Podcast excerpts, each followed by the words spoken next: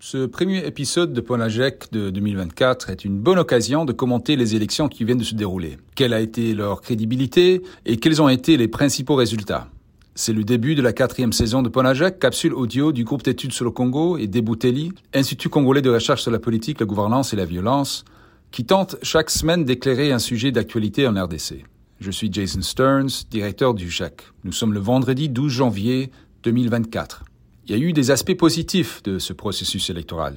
Il n'y a pas eu de coupure d'Internet comme lors des élections précédentes et les candidats de tous bords ont pu se déplacer et tenir des meetings relativement librement pendant la campagne électorale mais beaucoup moins pendant la période qui l'a précédé. La CENI a publié les résultats des élections présidentielles sur son site web jusqu'au niveau du bureau de vote, ce qui n'avait pas été fait lors des dernières élections. Il a retransmis des mises à jour régulières des décomptes des voix sur un écran géant pour les élections présidentielles dans son centre Bossolo à Kinshasa. Cependant, ces élections ont aussi exposé de nombreuses lacunes logistiques.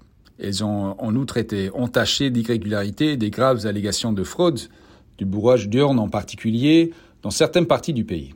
La Commission électorale nationale indépendante n'a pas déployé à temps les matériels sensibles, y compris les machines à voter et les PV, dans chacun des 75 000 bureaux de vote ce qui a entraîné la confusion et le désordre dans certains endroits. La plus grande mission d'observation des élections, envoyée par l'Église catholique et l'Église du Christ au Congo, a rapporté que dans 551 bureaux de vote, 6% des bureaux observés, des bagarres ont éclaté, souvent parce que les électeurs étaient fatigués d'avoir attendu pendant des heures ou parce qu'ils ne trouvaient pas leur nom sur les listes électorales. Dans 3% des cas, des bourrages d'urnes ou des achats de votes ont été observés.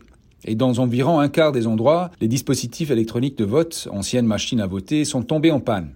Simocel, une autre mission d'observation, a rapporté que 58% des bureaux de vote ont ouvert tardivement et 13% n'ont tout simplement pas ouvert de tout. En fin de compte, cette confusion a probablement contribué à une faible participation. Seuls 43% des électeurs inscrits ont pu voter, le taux le plus bas jamais atteint. Il est clair que le processus a besoin d'amélioration radicale. En fin de compte, une grande partie de la légitimité dépendra probablement du résultat. En d'autres termes, même si le processus a été désordonné, si les résultats reflètent la volonté de l'électorat, certains vont le percevoir comme plus acceptable. Cela n'a pas été le cas lors des deux derniers scrutins.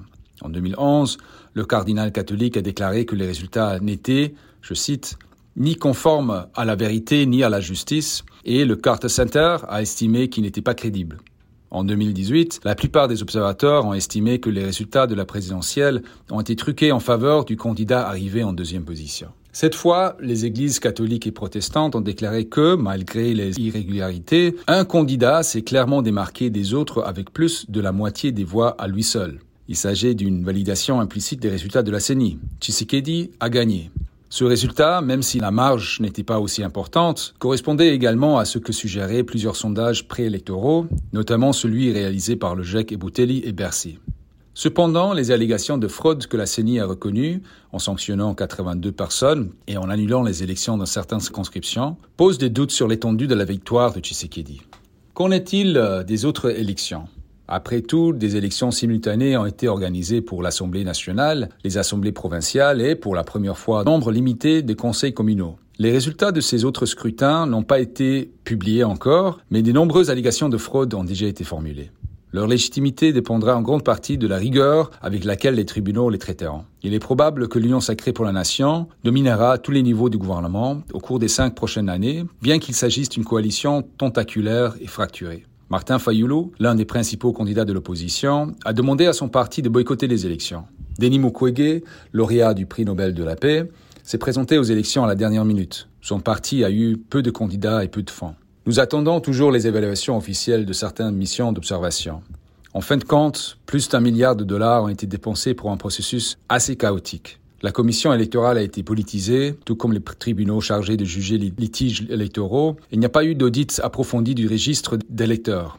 18 ans après l'instauration d'une démocratie multipartite, ces défauts doivent être corrigés de toute urgence par le nouveau gouvernement. Ce n'est pas seulement la légitimité de ce gouvernement, mais celle de la démocratie dans le pays en général qui est en jeu.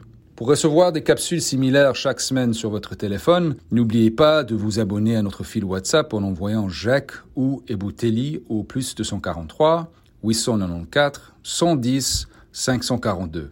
À la semaine prochaine.